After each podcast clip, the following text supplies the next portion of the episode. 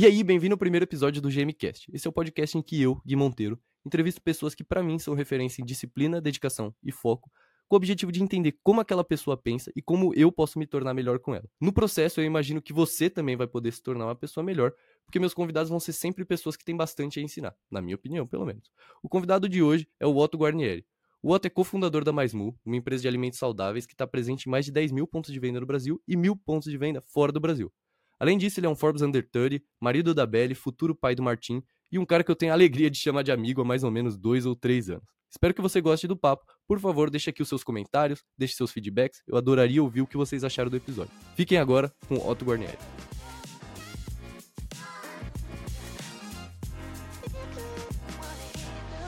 Boa! Antes de começar, eu queria te agradecer, Otto. É, eu não sei se eu já falei isso, mas dois anos atrás, três, nem lembro direito, quando a gente estava começando a Liga de Empreendedorismo da Poli, você foi um dos caras que mais apoiou a gente e você sempre esteve presente pra caceta.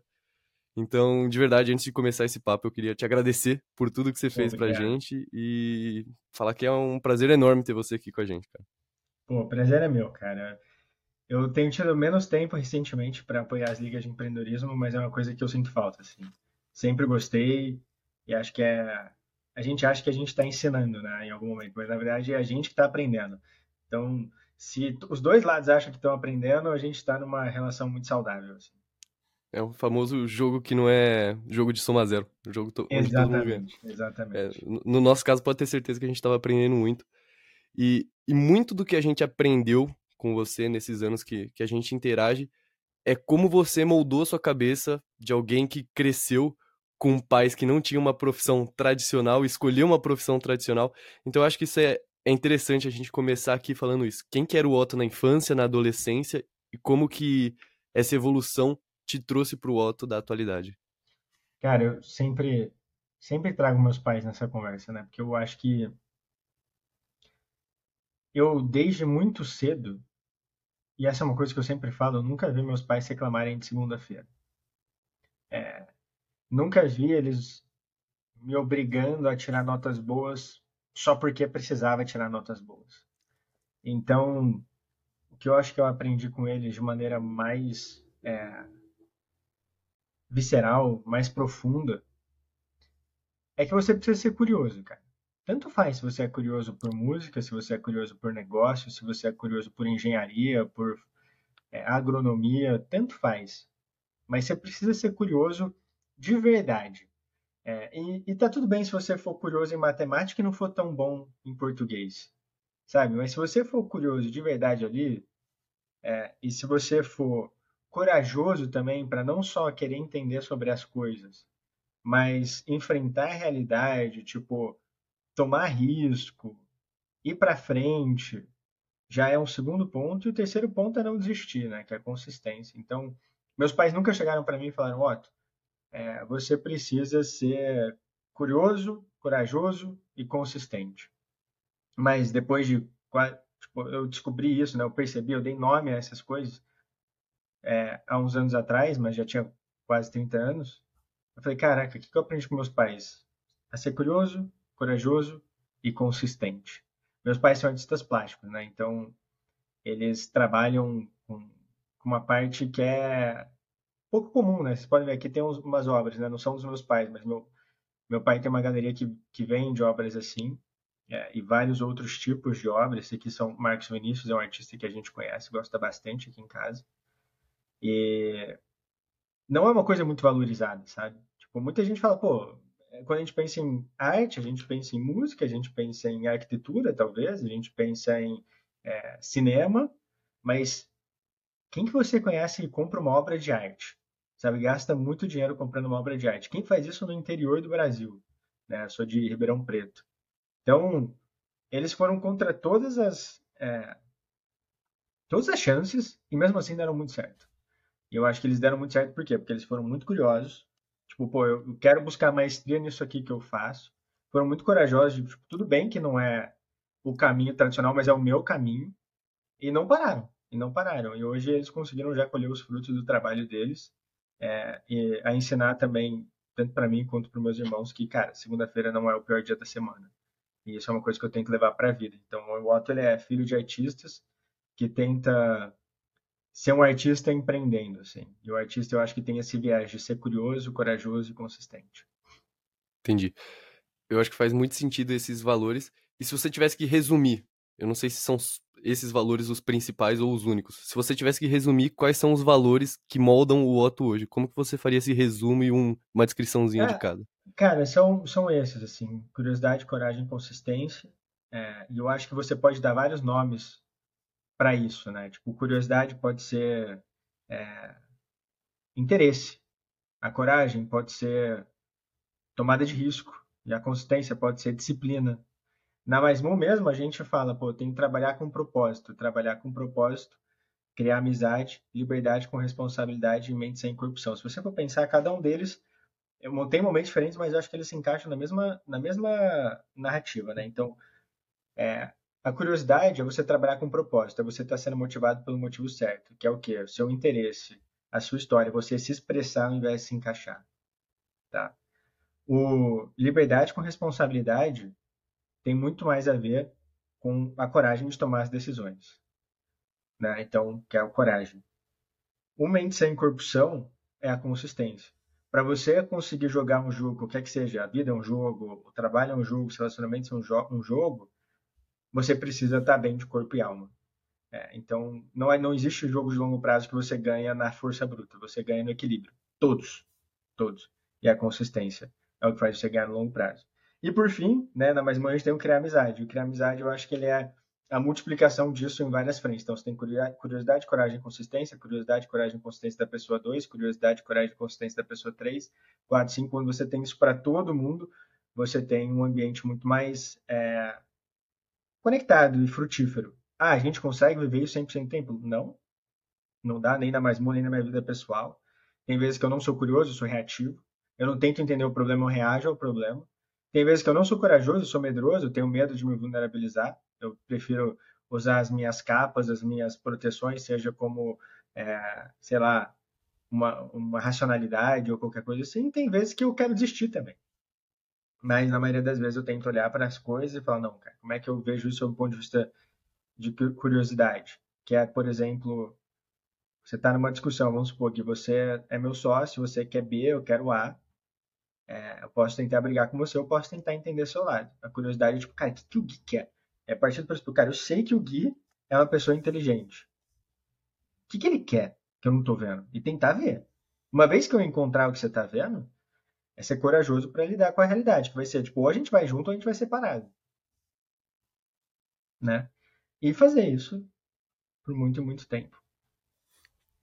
Me parece que muito disso e, e da cultura da Maismu e também das coisas que eu vejo na sua vida pessoal tem muito a ver com hábito também, né? Você é um, você é um cara que gosta bastante de criar hábito e até quando você fala consistência, que tem a ver com disciplina, é. É, o hábito tá ali. Quais você acredita que são os principais hábitos que, que você leva na sua vida hoje? Como você desenvolveu e qual que é a sua visão sobre hábitos? Cara, primeiro que eu acho que o hábito. Eu demorei muito para entender isso, né? Mas a cultura de uma empresa são os hábitos dessa empresa. Tipo, eu, quando eu pensava em cultura de uma empresa, eu pensava muito em. Ah, é o jeito como é que a empresa trata os funcionários. Ah, tem cultura boa e tem cultura ruim, mas no limite não tem. É, tem hábitos que ajudam a você chegar nos seus resultados e hábitos que não ajudam. Tem uma cultura que ajuda você a chegar nos seus resultados e cultura que não ajuda. Então, cultura é o que a gente cultiva, hábito é o que a gente cultiva, é a mesma coisa. Uma é mais global, outra é mais pessoal. Então, cara, quais hábitos eu, eu realmente valorizo? Tem alguns que eu valorizo e não faço, tem alguns que eu valorizo e faço, tá? Quero o hábito de ler. É, valorizo muito. Tive uma época onde eu lia com mais frequência do que eu leio hoje, mas eu tenho tentado não deixar a peteca cair. Toda vez que a peteca cai, busca e volta. É, e, cara, recentemente eu li um livro que foi foram as cartas do Warren Buffett. Peguei todas, desde 60 e pouco, acho que é 64 até 2021, onde eu li. Cara, foi um curso de, de business é, em, sei lá, mil páginas. Isso foi um curso inteiro, cara. E você consegue ver o mundo de um jeito que pouquíssimas pessoas viram. Teve uma das mentes mais brilhantes escrevendo ao longo de quase, quase 50, na verdade 60 anos, para seus investidores. É, tipo, você consegue viajar no passado e ver como essa pessoa pensava 50 anos atrás, documentado.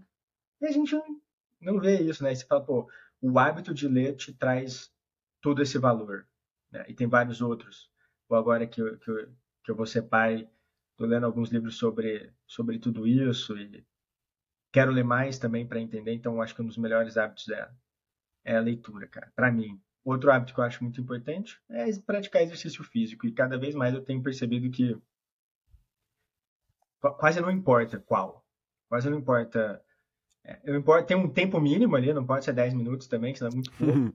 Mas, cara, deu 30 minutinhos, você suou e você é, conseguiu liberar um pouquinho de endorfina, é, independente se você vai melhorar sua performance ou não, você vai, tipo, sei lá, relaxar sua mente, você vai chegar num lugar melhor do que você saiu e você vai cansar um corpo para descansar a mente. Então, esse é um, é um outro hábito que eu acho muito importante. E tem um terceiro, é, que eu acho que é um dos mais difíceis porque ele muda de dia para dia, de momento de vida para momento de vida, que é organizar um pouquinho melhor o seu tempo. Assim.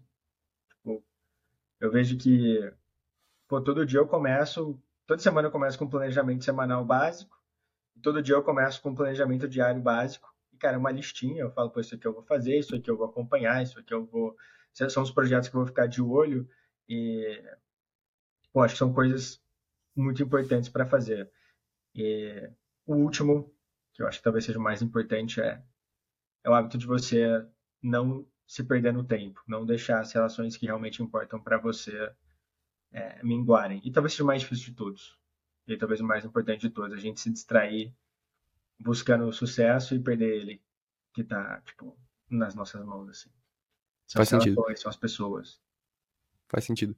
Eu vou confessar que eu li o seu blog post do, do Warren Buffett, então eu tive um resumo das mil aulas que você leu, das mil páginas que você leu, e eu achei algumas coisas bem interessantes ali, especificamente a forma que o, que o Warren se comunica. Apesar dele ser um, um cara muito influente e rico, ele é um cara que, que, que, é muito direto e, tipo assim, ele, ele não fala de forma genérica. Isso é até uma das coisas que, que você de, deixou bastante claro ali no, no seu blog post. Se você tivesse que resumir as principais lições que você teve lendo todas as cartas. Eu acho que você deve ter sido uma, uma das únicas pessoas no mundo que leu todas as cartas.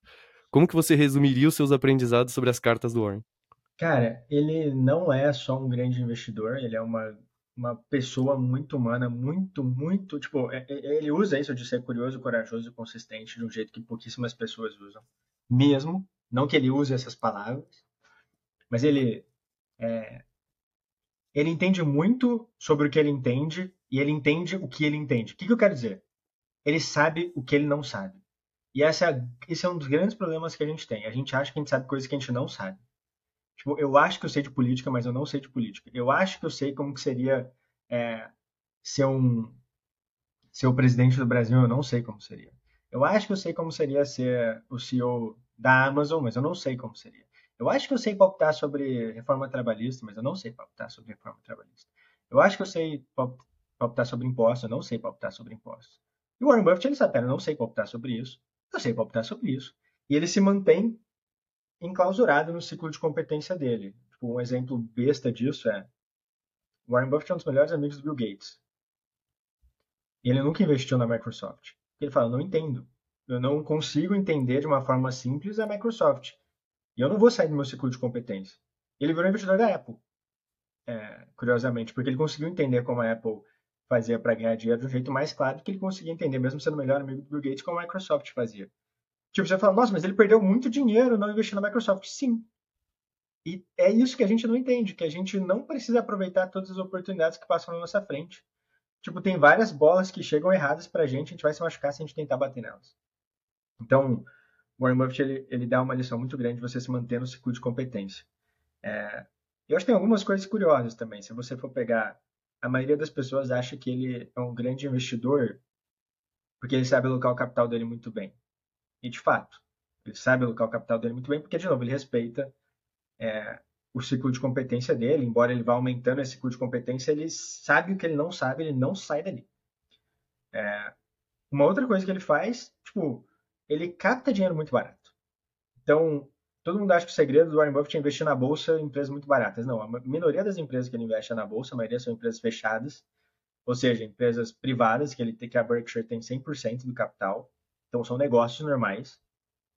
É, mas o grande negócio da Berkshire são seguros.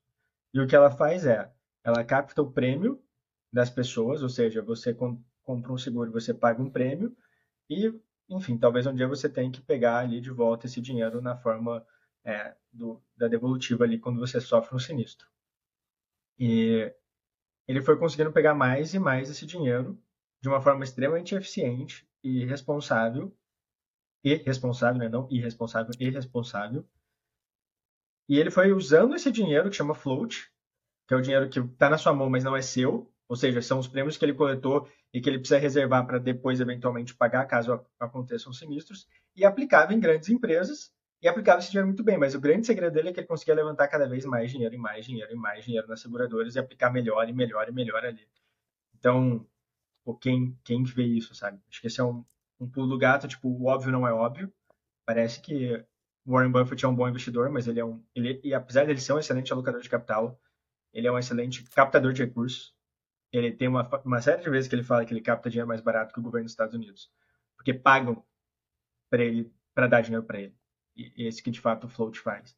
E uma última coisa que eu achei muito interessante, uma frase que eu li, é, a gente fala, pô, você não pode ensinar, é, você não consegue ensinar um truque novo para um cachorro velho. Daí ele fala assim, verdade, mas você também não consegue ensinar um truque velho para um cachorro novo. E, tipo, são os truques velhos que às vezes valem a pena, sabe? Tipo, eu vejo eu com 30 anos, eu tô aprendendo coisas agora que eu achava que eu sabia eu imagino que com 40 eu olho para trás e falo, caraca, o Otto com 30 não sabia muita coisa. Com 50 eu olho para trás e falo, nossa, o Otto com 40 não sabia muita coisa.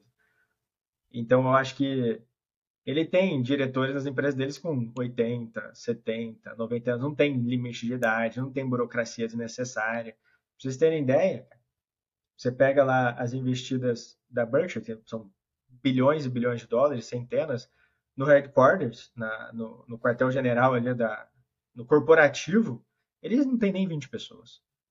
Tipo, tem uma cacetada de fundo de investimento que tem 50 pessoas e, e gera um patrimônio extremamente inferior àquilo.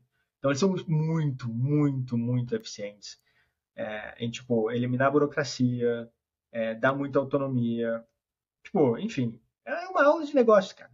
É uma aula de negócio, é, é surreal. E de vida. Uma aula de vida. É, é quase a Bíblia, assim, de, tipo, como como, como lidar com o capitalismo de um jeito que produz valor, que você se sente bem e que você cria valor para os outros. Assim, também.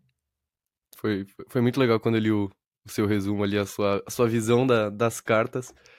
E, especialmente uma, um, um, trecho que eu ri bastante era eles, eles discutindo sobre o jato que é eles iam comprar do, do, Charlie contra o Warren, mas não vamos entrar muito em detalhes sobre boa, isso, boa. vamos deixar curioso para quem quiser ler o seu, seu blog post. E agora vamos entrar na parte de negócios, já que a gente começou a falar de negócios.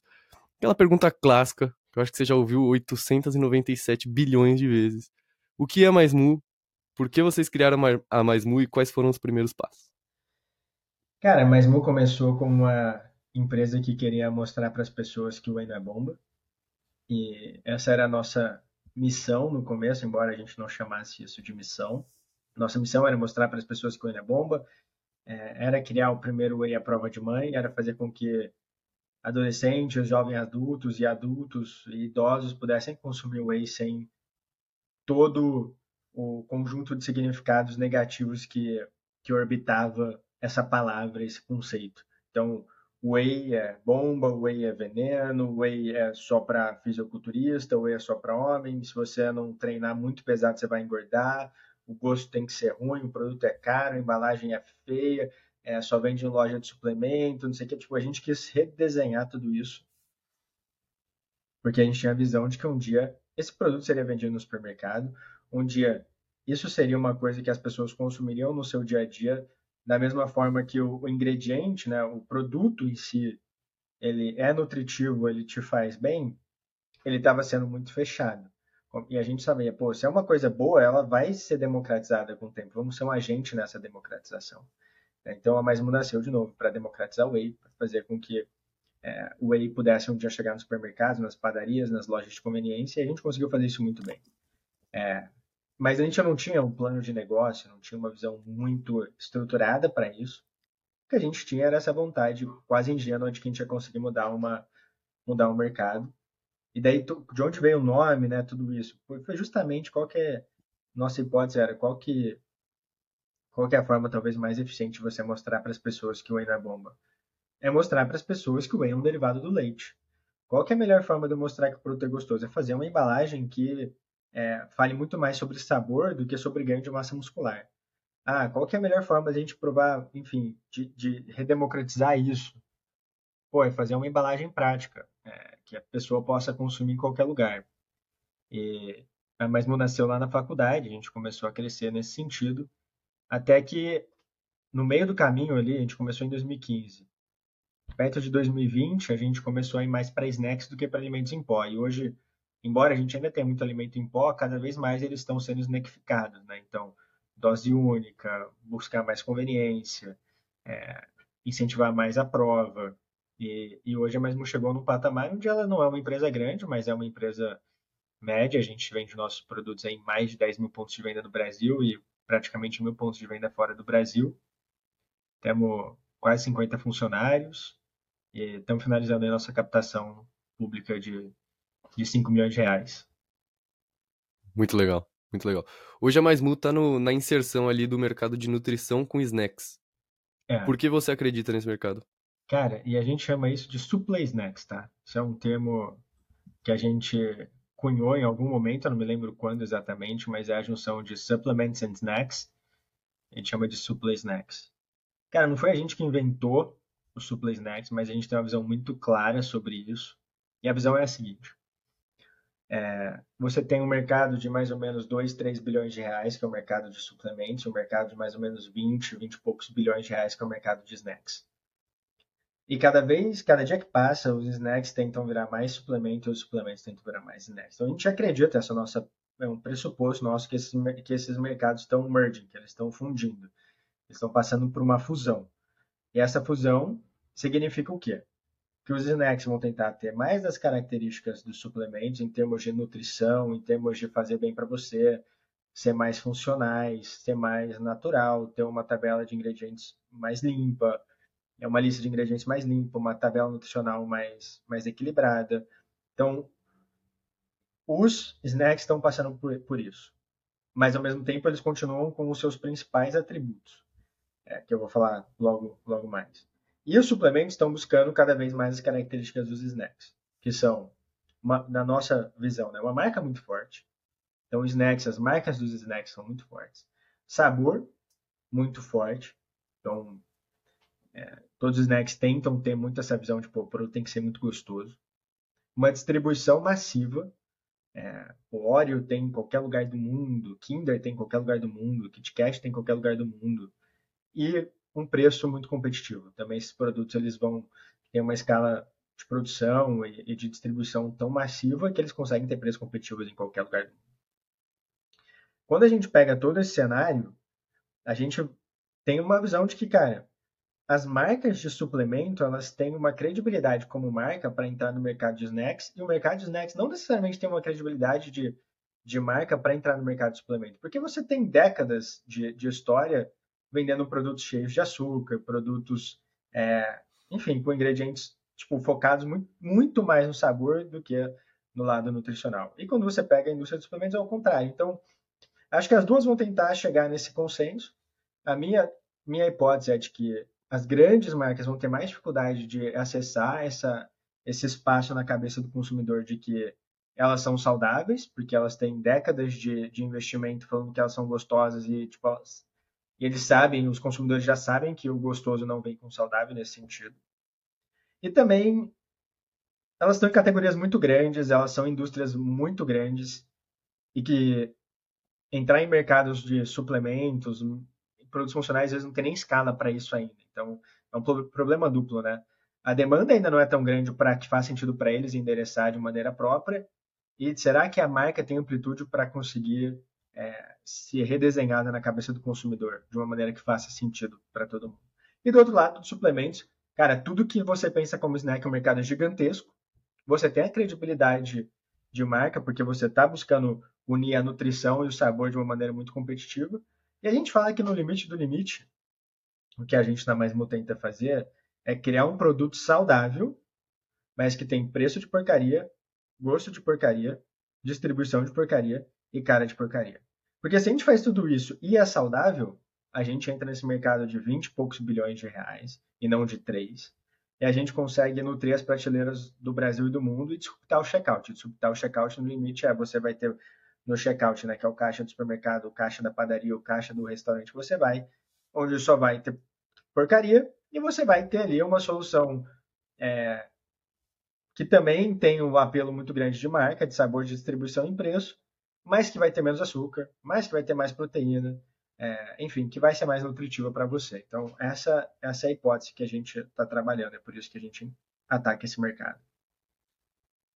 Para mim faz bastante sentido. E um pensamento que eu tenho sobre isso é: não todas as marcas que vêm do mundo do suplemento vão ter necessariamente facilidade de ir para o mundo dos snacks. Porque muitas é. das marcas de suplemento criaram uma marca muito é. atrelada é. ao bodybuilding. Meu é. sentimento, pelo menos. Então, se eu pego, sei lá, aquelas marcas que a estampa do cara é um bodybuilder, tipo, um ela snack saudável dele. Né? Ela consegue se, se snackificar um pouco. E o que é muito bom. É... Porque assim, snackificação é uma tendência independente dos setores. Independente desse merge, você vai ter, por exemplo, a gente pode fazer uma creatina dose única. Tipo, não é um snack, mas é uma creatina snackificada. Ela seria mais um snack se ela fosse uma bebida, né? O snack é uma ocasião de consumo, né? Que a meu sócio sempre fala isso. O snack não é um produto, é uma ocasião de consumo. É o que você consome no meio do dia, no meio da tarde, em qualquer momento. É super uhum. prático. Então, cara, praticidade importa. E eu falo por mim, assim, eu, eu compro. Tem, tem o esquenta, né? Que é o nosso pré-treino. Tem o potinho e tem o sachê. Obviamente, o potinho acaba sendo um pouco mais econômico que o sachê. Mas o sachê já vem na dose certinha, etc e tal. Cara, eu compro o sachê para consumir em casa. Eu não, não compro sachê para consumir fora de casa, eu compro para consumir em casa. Porque eu tenho muito controle do que, pô, eu comprei 15 unidades, é, vai durar 15, 15 doses. É, eu não vou dosar errado, tipo, não, sabe, já está feito. Eu, eu, paguei um pouco mais caro para alguém já ter esse trabalho por mim. E... Ah, é isso. E, e, eu acho que vale. Eu acho que mais pessoas buscam isso. E daí, quando eu vou vendendo para o mercado, ah, eu quero provar. Uma lata custa 150 reais, um sachê custa 7 reais. O que você vai provar? Nunca tomou. Vai provar o sachê de 7 reais. Gostei? Pô, dá mais 5 sachês. É, não vou necessariamente levar o pote. Ah, não, pô, eu tô consumindo muito, cara. Consumo isso todo dia. É, eu, tá tudo bem também ter esse trabalho. Beleza, daí eu compro. É, compro um potinho e tá tudo certo, sabe? Sim. Talvez uma forma até de transcender isso para outras categorias é, por exemplo, o conteúdo formato curto contra o conteúdo formato longo, Pô, que, que, que é o que a gente está enxergando, assim, o TikTok, muitas vezes, TikTok, Instagram, Reels, etc, todo tipo de formato curto acaba sendo um chamariz para para um formato mais longo, seja, por exemplo, um podcast, etc. Então a estratégia Pô, total, geralmente é total. é conteúdo curto, levando Pronto, pro... é o conteúdo snack é o conteúdo refil. É, talvez o a snack, é, como é que é? Snackificação tá acontecendo no, em todas as categorias. É porque, é porque a praticidade, cara, ela é, ela é tipo. Ela é, ela é muito. Tipo, snackificação é uma espécie dentro do gênero praticidade, sabe? É, o iFood é praticidade, mas ele não é snackificação. Entende? Mas uhum. a praticidade está acima da snackificação. Então, a gente busca praticidade para quase tudo, cara. E snackificação é uma das formas. E, e o, o, mercado de snacks é uma, é uma espécie ainda mais específica, né? É, uma, é um bicho único. Eu posso Sim. fazer uma creatina é, em sachê que, que é um tá snackificada, é mais prática, mas não necessariamente entra no mercado de snacks, não vai ser contabilizado ali, sabe? Sim, sim. Hoje a Mais Mu tá faturando em média 50 milhões de reais por ano. Isso. Se você tivesse, vai ser uma pergunta bem filosófica. Se você tivesse acesso a todo o capital mais barato do mundo, acesso a todo, toda a distribuição de talento que você quisesse, e você tivesse uma mente extremamente criativa que você já tem, como você sente que seria o caminho dos 50 para o 500? Cara, é, é o caminho que a gente vai tentar fazer, tá? É o caminho que a gente vai tentar fazer. E eu acho que ele passa por fases que eu acho que é os meus dois centavos aqui, assim. É, a gente não tentar ser um, ser um canguru que pula com as duas pernas ao mesmo tempo. E também não tentar ser um saci que, que só tem uma perna e, e roda em círculos, vamos dizer assim. Cara, a gente tem que andar com as duas pernas. E uma perna é uma perna de oferta e outra perna é uma perna de demanda. E você tem que caminhar equilibrando. Tipo, hoje, eu acredito que a marca Mais Mu seja mais conhecida do que as nossas vendas. O que, que eu quero dizer? A gente é mais conhecido do que a gente é capaz de, de abocanhar de mercado. Então, hoje o nosso trabalho está mais em como que a gente vende mais para as pessoas que já conhecem nossos produtos. E não como a gente é mais conhecido. É óbvio que sendo mais conhecido, o seu gargalo vai ser sempre como que eu entrego mais. Mas eu acho que a gente ainda não está nesse momento. Então, no 50, para a gente chegar no 100, é, vai ter uma, uma pernada muito larga de como desenvolver melhor os nossos produtos, como não ter ruptura, é, como não ter falta de produto, como estar tá mais bem presente no trade, como estar tá mais bem presente nas lojas, como aumentar volume nos nossos clientes e, e etc. Né? Que eu acho que é a parte de você empurrar. Então, eu preciso ter mais produto disponível para vender, porque muitas vezes a gente não vende mais porque falta produto. Eu preciso ter mais produto para o cliente pegar na gôndola, porque se falta produto na minha produção, é, vai faltar produto na gôndola, então primeiro tem que resolver aqui, depois eu resolvo ali. E por fim, uma vez que eu tenho a produção impecável, eu tenho o trade impecável, pô, a gente precisa é, de um time comercial que consiga negociar ainda mais espaço. Beleza, daí a gente vai começar a chegar no outro gargalo, que é, pô, tem produto demais, o giro está um pouco devagar. Daí a gente tem que usar a outra perna, que é a perna da comunicação.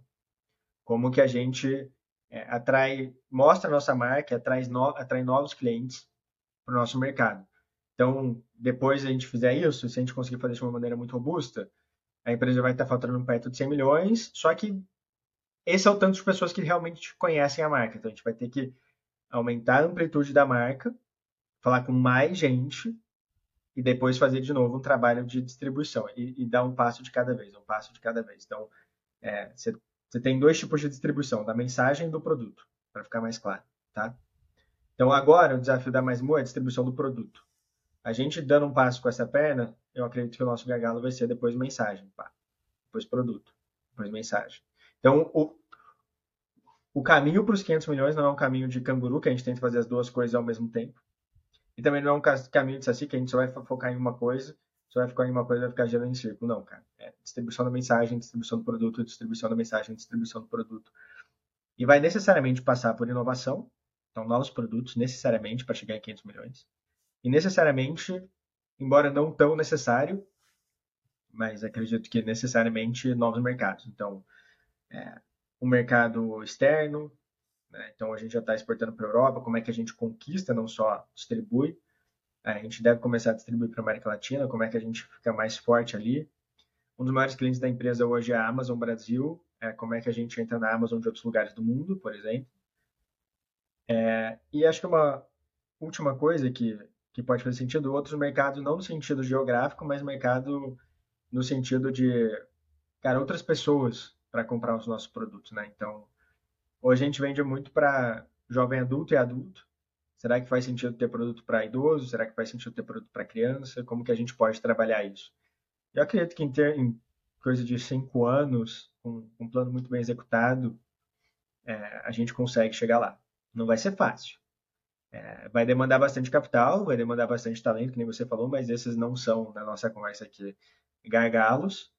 E, no limite, eu acho que qual que é a coisa mais criativa a se fazer? Né? Se você fosse uma pessoa muito criativa, é, não, é tentar não ser muito criativo. É tentar ser distributivo. Né? Então, brincando essa palavra, nem sei se ela existe.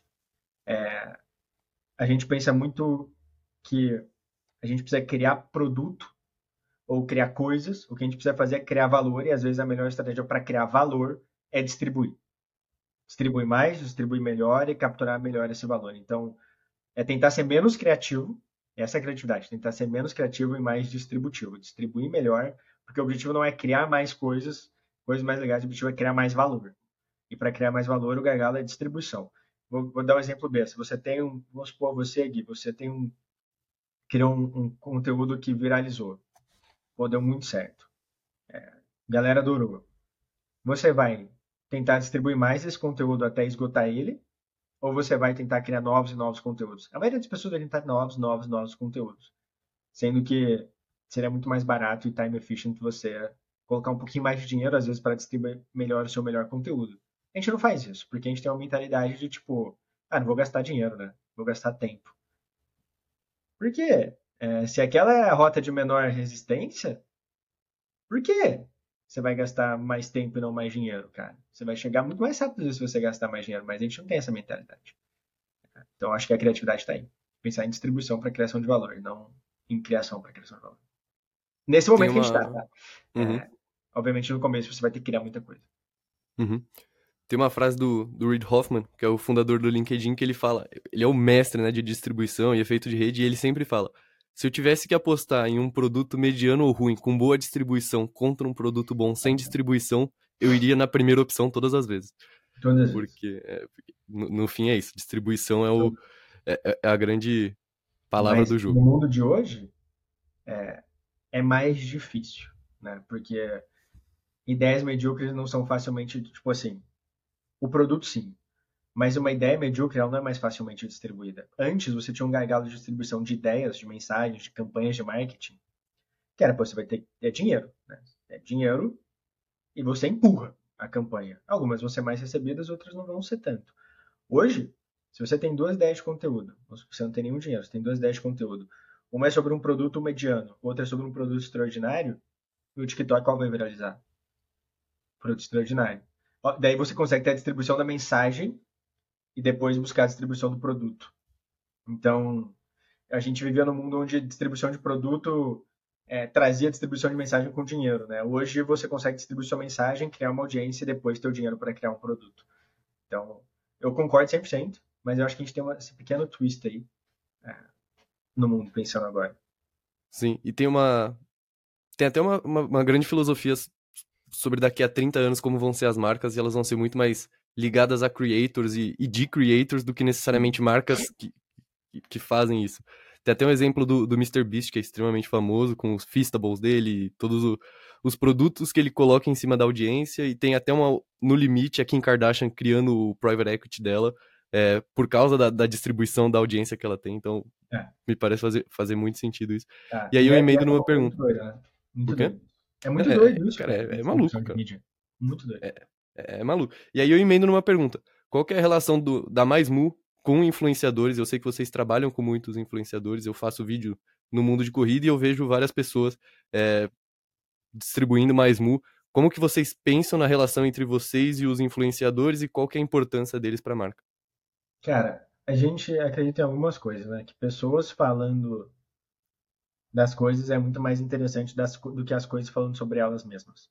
Há exceções, é óbvio, quando a Apple fala dela mesma, ela é uma entidade em si, ela pode fazer isso, ela não precisa trazer, sei lá, ninguém para falar dela, ela já tem uma reputação tão única que, mas ela é uma das pouquíssimas empresas que consegue fazer isso, talvez a Tesla consiga, uma marca de carro muito famosa, uma marca de roupa, consiga, tipo, não, não é o nosso caso, não é o caso da maioria das empresas. Então, e mesmo pensa você, Gui, eu sempre falo isso para as pessoas, né? O que, que é mais legal?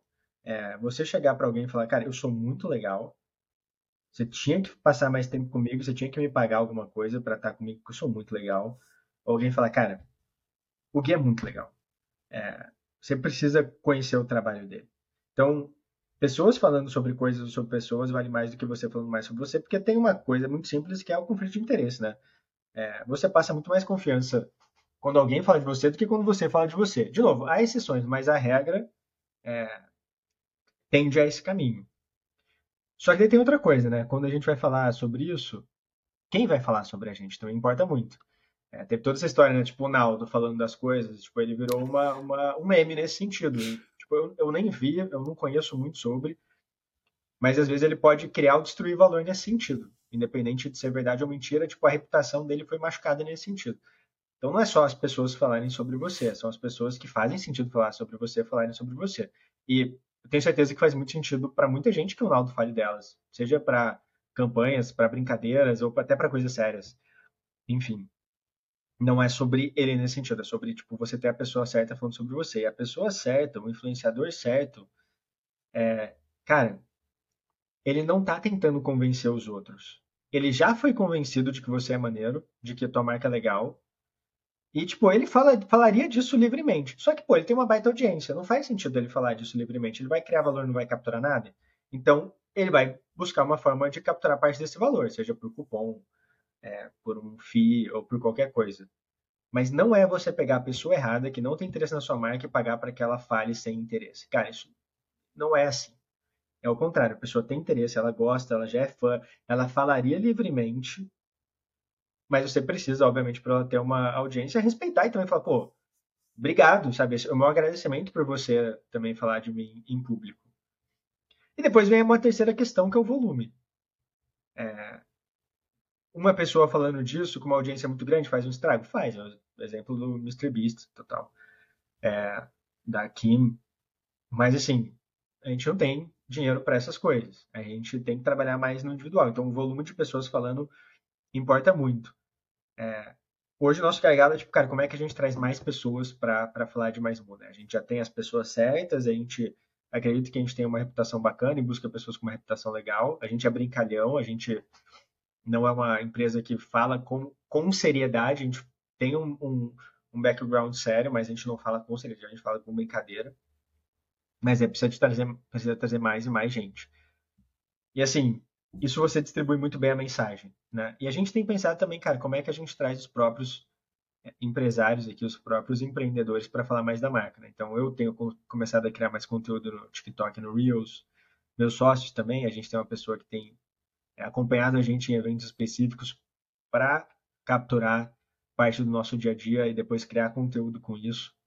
E eu acho que tudo isso vai criando um ecossistema, né? Eu acho que o nosso trabalho com influenciadores é essencial. É um exército de pessoas que, cara, são fãs da marca, promotores da marca, mas ainda faltam algumas coisas para a gente trazer mais gente, trazer mais coesão e transformar, talvez menos num exército, mas numa comunidade, sabe? É, tipo, uma comunidade mesmo onde as pessoas queiram mais pertencer, onde os clientes também queiram mais pertencer onde a gente tenha sistemas tecnológicos também para receber mais gente, para organizar mais gente. Acho que esse acaba sendo um gargalo relevante que a gente tem nesse sentido, mas assim, é extremamente importante ter um time bacana de pessoas falando sobre você. Muito legal. Como você enxerga a criação dessa comunidade? Puxa, cara, a gente tem visto algumas empresas que, é, que têm trabalhado muito bem com tecnologia para conseguir trabalhar bem no volume. Eu não acho que a gente está nesse momento ainda. Eu acho que é talvez mais time para buscar mais relacionamento, para buscar mais o que dá certo, para depois tentar automatizar isso. Porque é muito fácil, eu acho, também a gente falar, não, vamos criar um algoritmo aqui, vamos criar um sisteminha aqui, um softwarezinho aqui, e, e é isso e tal. Mas é engajamento, cara, são as pessoas. Não é quantidade, é quantidade engajada. Então, nenhum sistema engaja. O que engaja é como você usa o sistema. Então, acho que a gente ainda precisa aprender um pouco mais sobre como fazer isso. É, hoje a gente tem uma comunidade de sócios relevante, né? tem 250 investidores das rodadas passadas. Eu acredito que no fechamento dessa rodada agora deve ter quase mil investidores no total, dá mais muito, é muita gente. Como que a gente transforma essas mil pessoas em promotores da marca, sabe? É, a gente não conseguiu fazer isso bem historicamente. Não que a gente tenha feito mal, mas ainda tem muito espaço para melhorar. Muito. Entendi. Vou, vou mudar um pouquinho já em direção ao fim e trazer 2020, que você e alguns amigos fundaram a, Blue, a Book Club. Boa. Eu queria entender o que é a Book Club, por que vocês fundaram isso e quais foram as principais experiências que vocês tiveram nesse processo. Cara, a Book Club foi, foi uma iniciativa pô, muito legal, assim. Hoje não tá, não funciona mais, né? A gente desligou a Book Club, tem uma infinidade de aprendizados com isso. E Cara, um dos maiores é que não dá para fazer tudo. E, e, mais sonhos morrem de indigestão do que de fome. Eu acho que a, a Book Club morreu por indigestão. Os, eram três pessoas, né? Basicamente, eu e mais um, nós éramos part-time e o outro era full-time. E caía tudo no colo dele de uma maneira relativamente injusta. E, e a gente sempre tentando dar dois minutos ali de, de insight, mas a gente não conseguiu é, cultivar o negócio da maneira que ele, que ele merecia ser cultivado e um ano e pouco depois a gente acabou fechando é, com várias cicatrizes aí. É, então, Mas foi uma, uma experiência muito bacana. E quando, enquanto durou, cara, a gente tinha encontros, pra você ter ideia, toda semana. Toda semana, terça-feira à noite, eu me juntava com mais ou menos 20, 30 pessoas e discutia uma parte de um livro. Cara, toda semana, toda semana, toda semana. É... Tinha gente que, pô, ia no aniversário, era aniversário da namorada, falava, a gente vai jantar depois da nossa sessão de club. Ah, era aniversário dela, do pai, da mãe, a gente vai fazer você lembrar depois da nossa sessão de book club. Tinha gente não faltava nunca, nunca, nunca. Então, pô, foi, foi muito interessante. A ideia era assim, como que a gente traz pessoas experts em alguns setores para falar sobre para falar e discutir sobre alguns livros específicos. Então, por exemplo, minha ideia era falar sobre empreendedorismo, né? Era o que eu fazia. Com o tempo a gente trouxe o Vitor Azevedo, que é que é um, um líder espiritual para falar sobre religião, para falar sobre espiritualidade. É, ele já tem uma audiência muito maior, então o clube dele foi, foi super bem. O Vitor é uma pessoa tipo fora de série, assim. Acho que a gente ainda vai ouvir muito falar dele no futuro. É, ele é realmente muito fora de série. E tinha também o, o que falava sobre direito. É, alguns engrenaram mais, outros engrenaram menos, mas a gente não achou o modelo certo. E a gente, eu acredito, na minha opinião, que a gente demorou muito para pivotar. Por quê? Porque a gente criou a base de receita, a gente tinha uma, uma comunidade relativamente leal e a gente tinha muito medo de mudar o produto e, tipo, é, decepcionar essa comunidade leal que estava com a gente toda terça-feira. Tipo, pô, a gente falou, não, cara, não dá pra ser toda terça-feira, tem que ser uma vez por mês, porque na verdade toda terça-feira as pessoas têm até medo de se comprometer com isso. Era extremamente barato, cara. Era tipo 50 reais por mês você recebia o livro e você tinha live toda semana. Tipo, era, era ridiculamente barato. É... Enfim, e você, de novo, você recebeu o livro físico, tá? É, tipo, era, era 50 reais por mês. É, é. Depois ficou 70, eu acho, mesmo assim. Mas mas foi isso, cara. Eu acho que é um projeto que o universo paralelo deu certo. Ele, ele, ele tem fit, dá para fazer funcionar, mas é mais sobre como você tem uma infraestrutura para que os creators tenham o seu próprio clube de livro. É, e essa infraestrutura tem que fazer sentido econômico, não estava fazendo ainda. E eu acho que alguém já vai, vai, vai fazer esse negócio funcionar. Eu realmente acredito. Muito bom. Você está prestes a virar pai. Na verdade, na prática, você já é pai, porque você já tem trabalhos de pai há bastante tempo. Como a sua cabeça mudou desde o momento que você descobriu até hoje? E eu pergunto é. isso no sentido filosófico de como você enxerga o mundo. O Gui, tem um, tem um conteúdo que eu gosto muito de ver na internet que chama The School of Life. A School of Life é de um, de um filósofo inglês e eu lembro muito cedo de ter visto um vídeo deles no YouTube e eles falavam uma coisa no sentido de, cara, é, filhos demoram muito para conseguir entender o nível de esforço que os pais tiveram com eles. Eu vi esse vídeo com 20, provavelmente 25 anos. Eu falei, caraca, eu sou muito ingrato. Muito ingrato. Eu não sou só não é uma coisa exclusiva minha. Tipo, os jovens são muito ingratos. Então, eu acho que essa é uma realização que você percebe quando você vai ser pai, mas eu percebi isso acho que um pouco antes. Isso me virou uma chavinha na minha vida, assim, de falar, cara, eu tenho que ser muito grato, porque eu não mereço nada do que eu tenho. Tipo, eu só tô aqui porque eu me apoiei no ombro de gigantes. Eu acredito piamente nessa, nessa frase, nessa ideia. Tipo, se meus pais não tivessem me dado o ponto de partida que eles deram, eu jamais estaria onde eu tô. Jamais.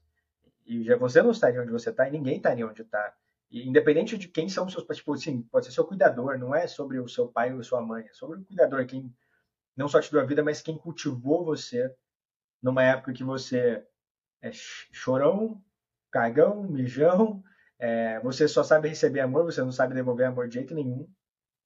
Você, você é extremamente egoísta, quando você, porque só quer sobreviver. Então, pô, todo mundo já passou por isso. Eu acho que agora eu tô no momento onde, pô, vai ser a minha vez de cuidar não de ser cuidado. E, pô, do lado da minha esposa, que é uma pessoa extraordinária, eu acho que vai ser uma mãe, já tá sendo, né, uma mãe extraordinária, mas vai ser, cara, vai ser, acho que a grande experiência da minha vida, assim, sendo muito honesto com você. Muda muita coisa, o jeito que você vê o mundo, o jeito que você vê seus arredores, as coisas que você busca.